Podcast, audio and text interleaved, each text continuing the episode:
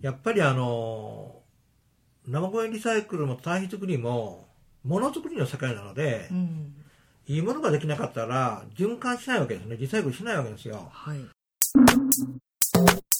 目に見えない微生物相手の、まあ、仕事だなっていうふうに堆肥作りも土作りも、まあ、そのようにあの考えています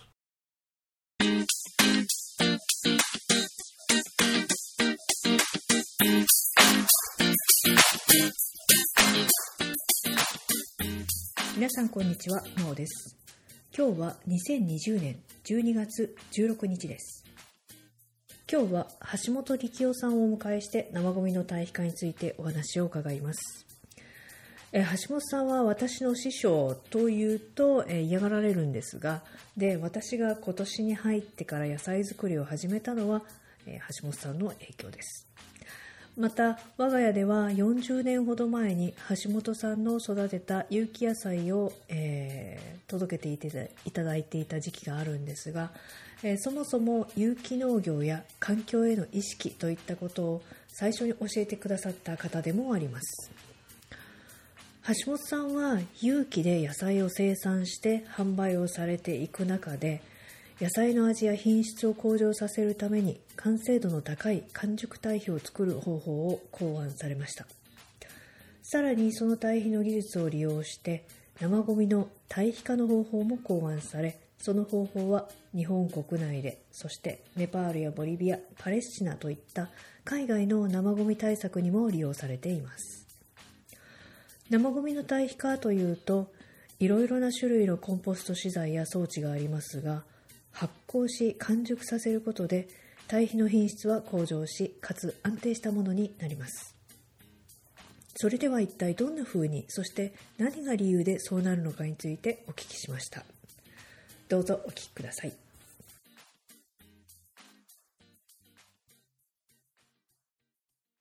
Interview. Interview. インタビュー。はい、えーでは今日は、えー橋本さんのお宅にお邪魔しております。橋本さんこんにちは。あこんにちは。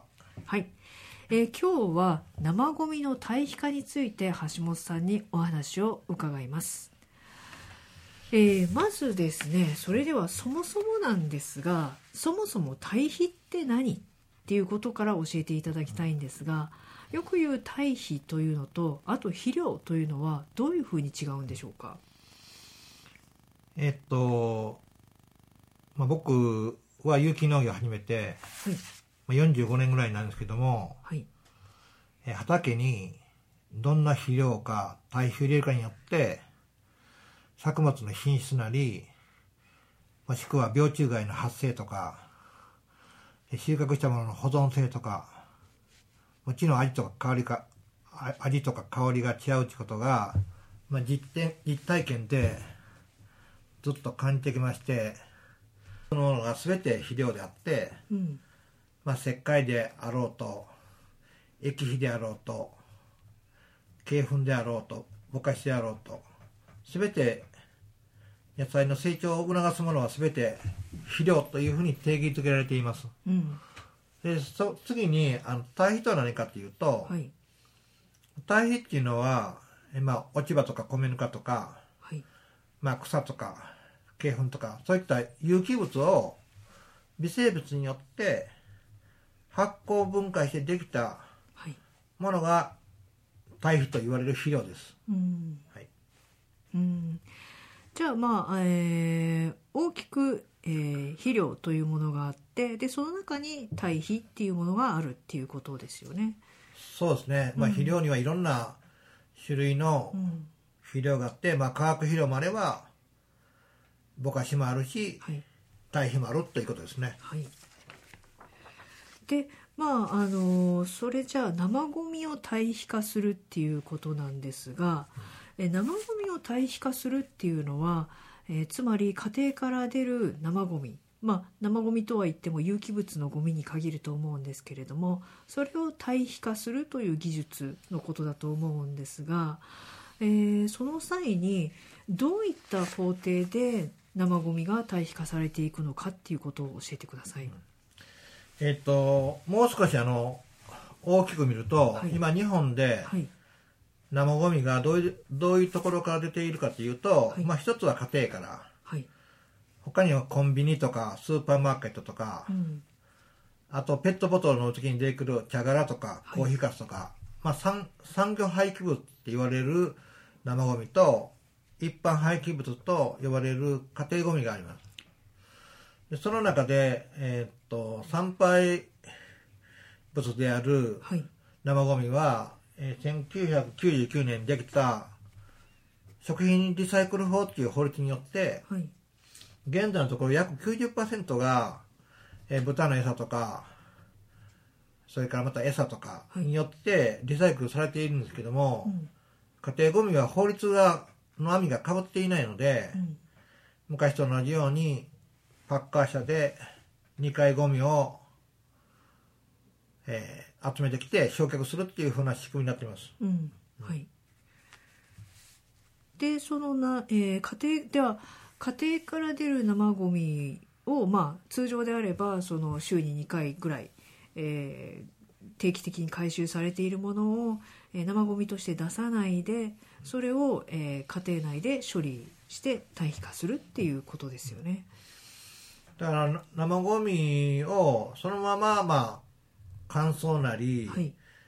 あのリキッドフィーリングって言って、はい。液状の餌にしやるのはリリユースなんですね、うんはい。で生ゴミを形を変えて堆肥にするってことはリサイクルの分野にあたって、はいまあ、ここであの必要となるのは一番大事なのは腐ったの生ゴミからはいい対処できないしう、ん出来上がった堆肥で野菜作っても病虫害に侵されるっていう、まあ、そういった基本的なこのリサイクルの流れがあるのでそれをきちっと理解することがこの生ゴミリサイクルを進める上で一番重要なことだというふうにあの思います。うんあのここでちょっとこう混乱しやすいんですけれども生ゴミが腐った状態っていうのと生ゴミが発酵して堆肥になる状態っていうのは違うっていうことですよね。えーっと、まあ、生ゴミっていうのは水分が多くて、はい。結構窒素分も多い養分が高いので、はい。まあ、腐りやすい性質を持ったものというふうに、まあ、考えられます。うん。ですからこの生ゴミをいかに腐らせないで、はい。腐敗型ではなく発酵型にいかにもに家庭で持っていって、うん。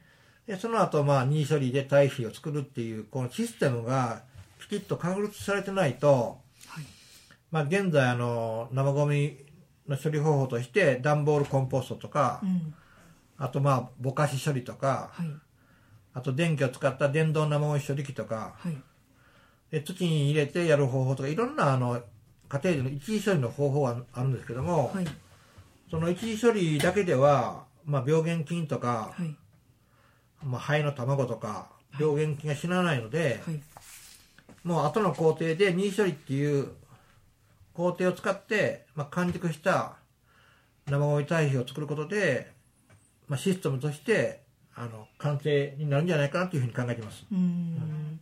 つまり、えー生ゴミ堆肥の作るにあたって一次処理と二次処理っていう2つの工程が大きく分けてあるっていうことですよね。そうですね。はい、だから、あの家庭から出る生ゴミを腐らせて回収したんでは腐った漬物を食べられないように、はい。腐った生ゴミからはいい堆肥ができないので、うん。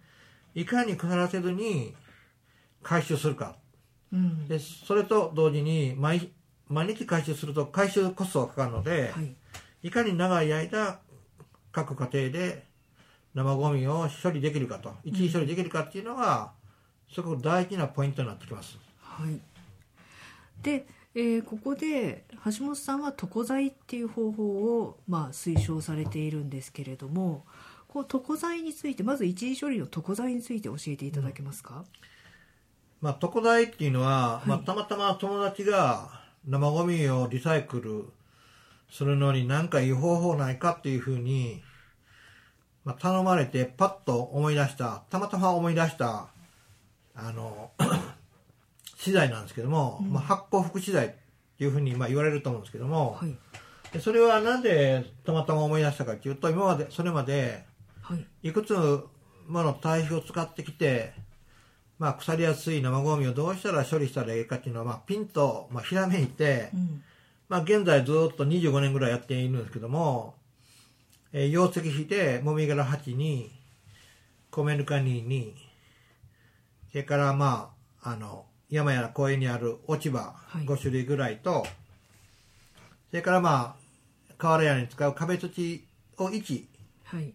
入れてあの水分40%で発酵させたものが、まあ、床材と言われるもので、はいまあ、2日に1回切り返して約10日間ぐらいで完成します。はい。でその後まあ放置してもずっと使えるので、はい。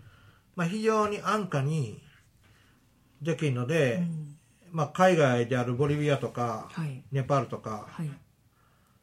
まあ、多くの国海外で生ゴミリサイクルの支援活動をしているんですけども、うん。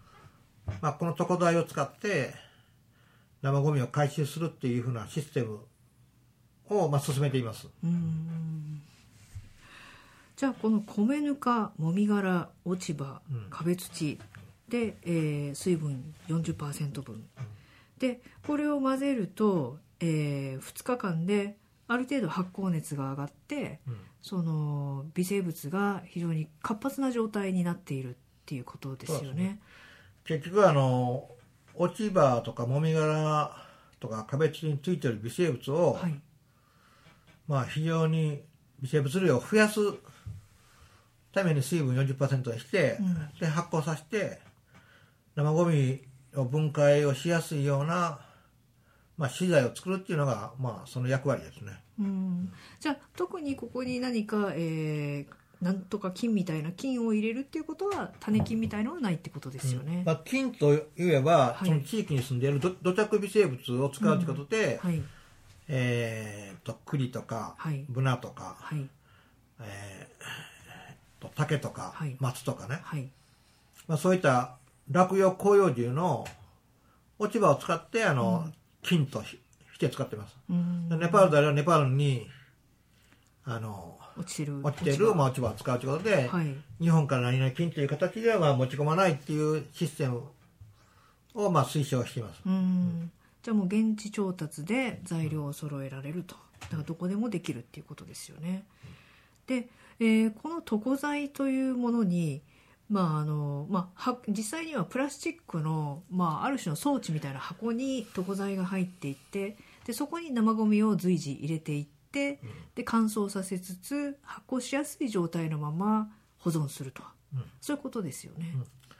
そうですね。あのー一番冒頭に言ったように生ゴミが腐りやすい理由は水分が多いことと、はい。で窒素分養分が高いことが大きな要因なのでう、ん。それをこうカバーするために乾燥した床材を作ってはい。養分の少ないもみ殻を使って、うん。そしてあの腐りやすい生ゴミを一気に腐敗型から発酵型へ持っていくっていう、まあうん装置なんですね。うん。でケースは何で使うかと言いますと、はい。まあ、75リットルのケースを使っているんですけども、はい生ゴミをそのままそこに放置するとカラスは来るし、はい。動物性のものがあれば猫も来るし、うん。雨が降れば水分高くなるなるのでそれではいけないのでえっと鳥獣が来ないようなはい。蓋をできるケースを使ってやってます。でもうあと一つ大事なことは、はい。多くの場合電気生電動生ゴミ処理機のよううにん。電気を使うんですけども、まあ、僕の思いついたケース方式は太陽熱を使って、はい。生ゴミの水分を少なくする方式なので、はい。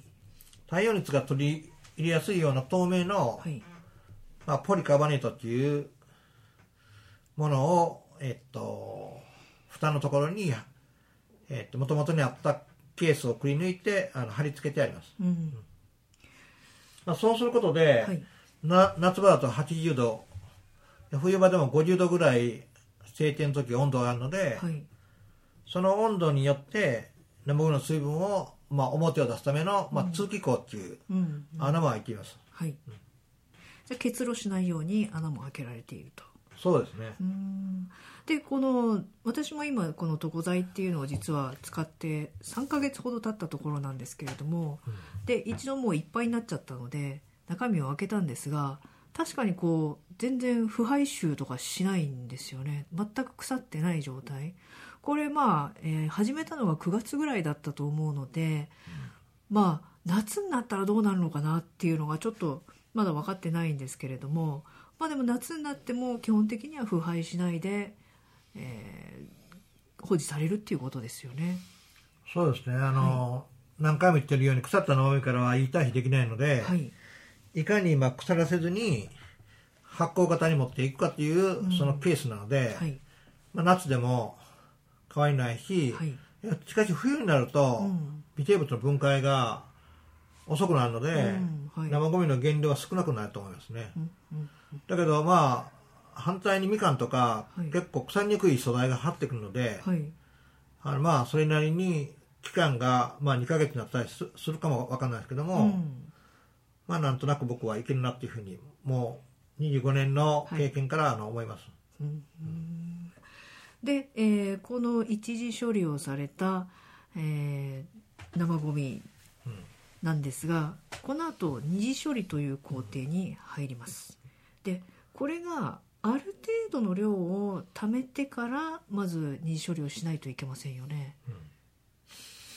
えっ、と現在日本では行政がはい。生ゴミの減量化をいろんな町で進めているんですけども、はい、まあ、これも言ったように段ボールコンポストとかうん。電動生ゴミ処理機とか、はい。あとまあ大きなバケツのコンポスターとか、はい。えぼかし処理とかうん、うんいろんな方法があるんですけども、うんはい。あくまで一時処理であってそのまま家庭菜園に埋めなさいっていうふうな、まあ、指導があのされています。うん。しかしそこにはやっぱり病原菌も入るだろうし、はい。例えばかぼかぼちゃの種がどうしても畑にも入るし、うん。でハエのウジ虫も入るってことで、はい。生のまだ有機物がそのまま埋められることでいろんなあの野菜の生育障害とか、うん。まあ、モグラの発生とか、まあ、いろんなあの問題点があります。でそれを解決するために、えー大社で屋根のある大社で、えーっと温度は70度前後ぐらいの温度を上げて病原菌とか、うん。害虫とか有機物の分解を進めてで完熟した堆肥をやろうと、はい。まあ、それがえ僕のあの長年やってきた方法です。うーん。はい。だからあくまでやっぱり一時処一時処理は家庭でやって、はい。二次処理は誰かある程度堆肥技術を持った人が関わってはい。大社で二次処理をしてその完熟した堆肥をはい。協力してもらった家庭にはい。分配すると。でそういう仕組みができてこそ、はい。まあ、僕がこうやってきた方法がはじそこで初めてえー出来上がるんじゃないかなっていうふうに思います、まあ、特に有名なのは、まあ、鳥羽のはい。リサイクルパークがあるんですけども、はいそこではまあ3 500件ぐらいの各家庭にケースが配られて、はい。まあ、実際は350件ぐらいなんですけどおも、ーはい。その生ゴミケースがいっぱいなんて持っていけば完熟堆肥をもらえるので、はい。でそのでであのもらった生ゴミ堆肥で家庭菜園をやるっていうシステムが、まあ、機能してるんですけども、はい。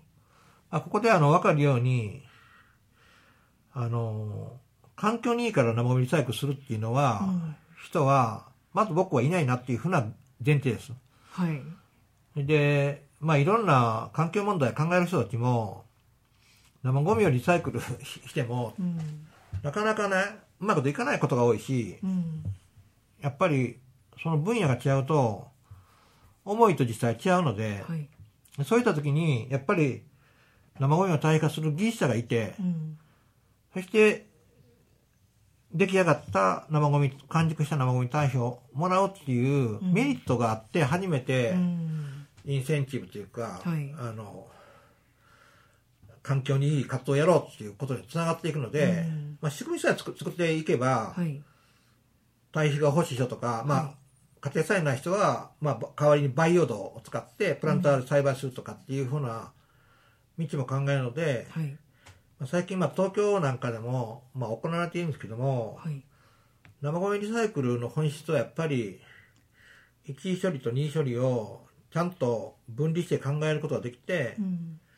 二次処理を任意処理場って言われる代謝で発酵した堆肥を作るっていう流れを行政と一緒に作ることがあももちもちろんあのあの企業でもいいんですけどもその流れを作ることが一番大事だなというふうに思います。うんあの一次処理の段階っていうのは各家庭で問題なくクリアできちゃうことだと思うんですけれども、こう二次処理っていうのは結構設備が必要になってきます。で退避車っていうのもそれなりに大きい、まあ、ちょっと車の車庫よりさらに大きいぐらいな感じの雰囲気なんですが、で屋根がついている必要があってってなると、まあ、その設備が必要になってくるっていうことでそこのところでハードルがどうしても高くなってしまうんですけれども、その必要性っていうのをもう少し詳しく教えていただきたいんですが例えばあれだけの広さを確保して屋根が必要っていうその必要性はどこから来るんでしょうか、結局あの生ゴミをねはいまあ、質の高い堆肥を欲しいのか、まあ、どうでもいいようなね、なんかそれらしきものができたらいいのかっていう、うんまあ、レベルの問題なんですけども、はいそれは最終的に野菜を作ったらすぐ分かることで、うん中途半端な、まあ、中軸の生ゴミ堆肥をやったら、はい雨の多い年だと病原菌が増えたり収穫したじゃがいもや玉ねぎが腐りやすかったり、はいまあ、そういったいろんな欠点があるところを僕も体験しながらやってきて、うん。まあ、最終的に、まあ、最初はお金はもちろんかかるんですけども、はい。大社と堆肥を作る技術者がいないことには本当の意味で生ゴミリサイクルは、まあ、完璧にはならないというか、うん。回らないっていうのがあの僕の実感なので、まあだからそれはいつかやってる中で気がついてくるというふうに思うんですけども、うん。まあ、日本のまあ有機農業もはい。化学肥料を使わなければ、鶏粉やトンプンやら牛糞を使ってかなり畜粉を使って有機農業をやったり、うん。あとまあ少し、えー発酵したボカチ肥料を使ったりして、まあ、やっているんですけども、はい。そこにはあの病虫害から解放されない栽培方法なんですね。うん。で僕も9年 8, 8年から9年そういった油かすや米の毛や畜粉使ってはい。野菜作りをしてもう病虫害で全く野菜ができなくなって、うん。でまあ完熟堆肥作りの方に入って、まあ、病虫害から、まあ、解放された体験をしているので、うん。まあ、そういった中での生ゴミリサイクルにおいても完熟堆肥を僕は進めているわけです。うんまあ、橋本さんの堆肥の技術っていうのは、うん。基本的に堆肥は完熟しているっていう状態でだから生ゴミ堆肥もやっぱりしっかり完熟させるっていうことですよね。結局ねあの僕の堆肥を使った栽培方方法っていうのは、はい。病虫害のリスクが一番低いってことなんですよ、うん。だからまあああ天候とか、はい。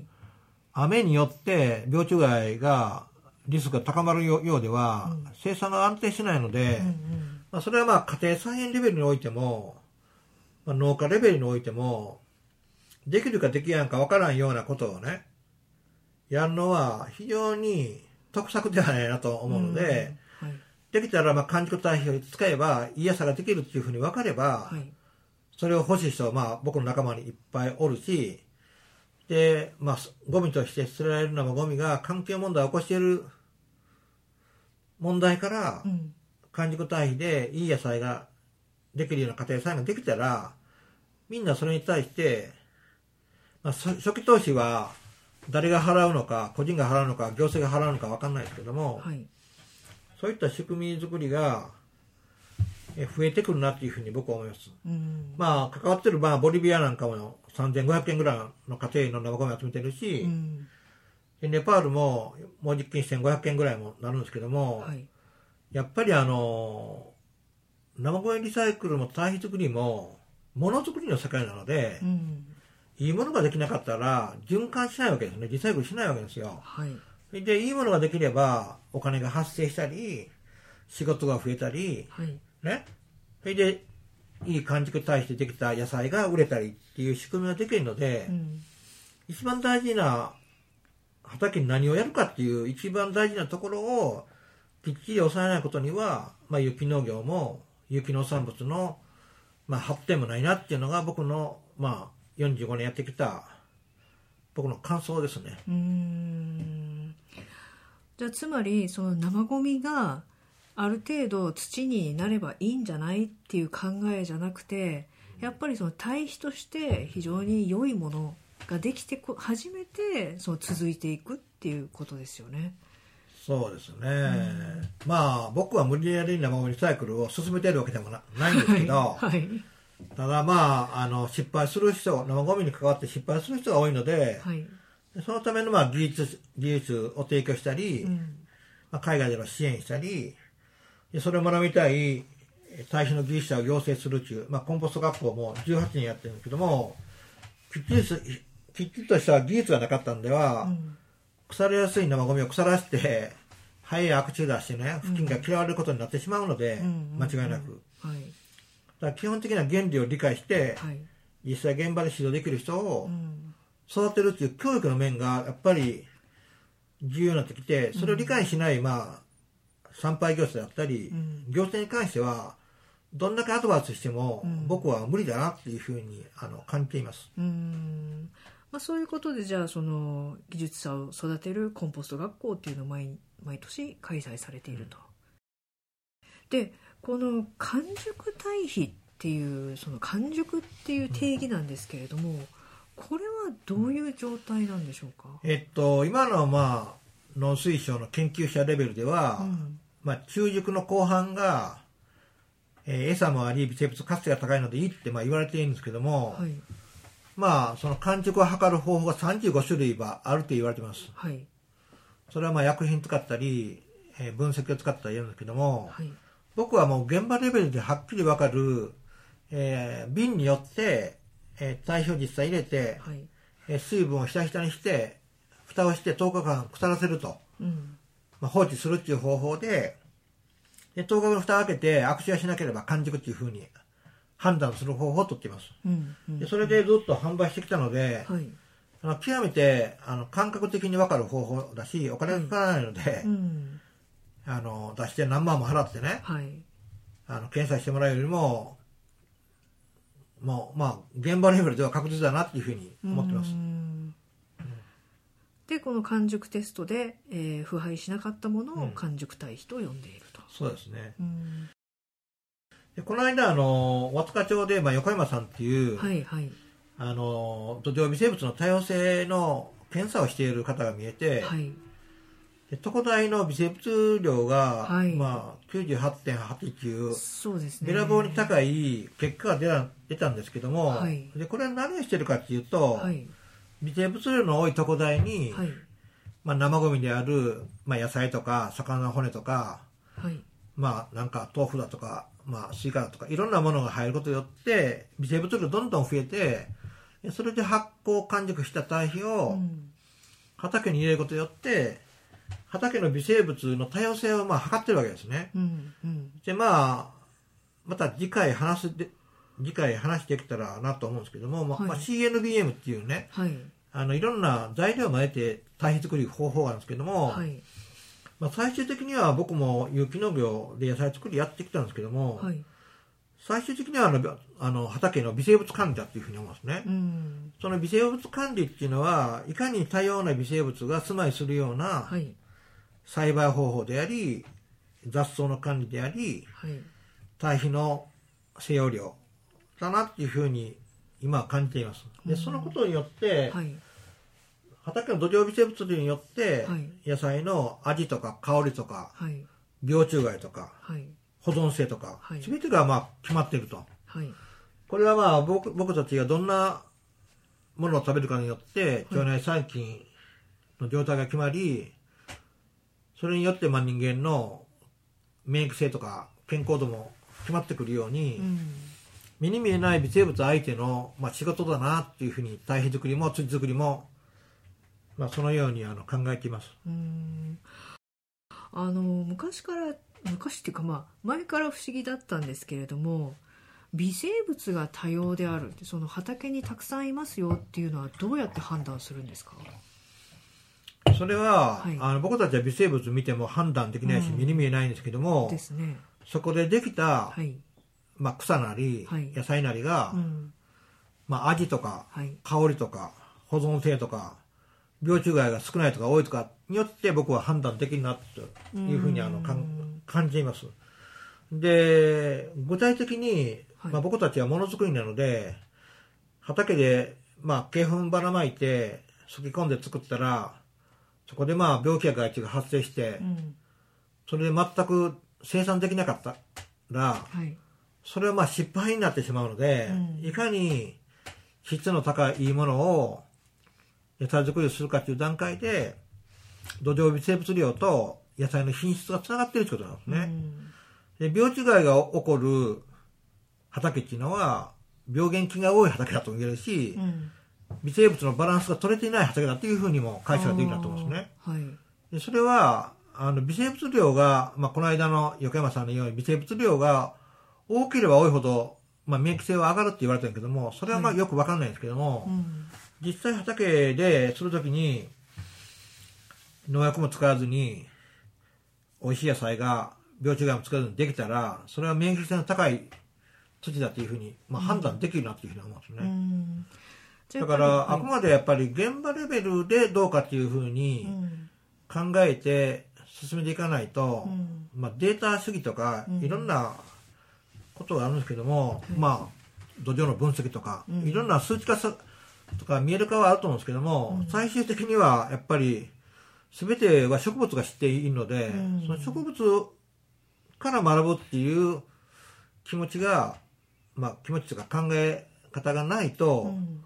本当に意味で土のことも野菜のことも植物のことも分からないんじゃないかと思います。うん。で特にあの土壌は土の中なので、はい。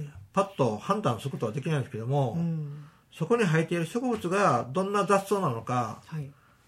病虫害はどうなのかっていうね非常に目に見える形で植物が僕たちに教えてくれるのでう、ん。植物から学ぶっていうことが土の診断なり使っている肥料の判定になるんじゃないかなというふうに思います、バッチリやな。すごい。そうバッチリやなっていうところを私は放送したいですね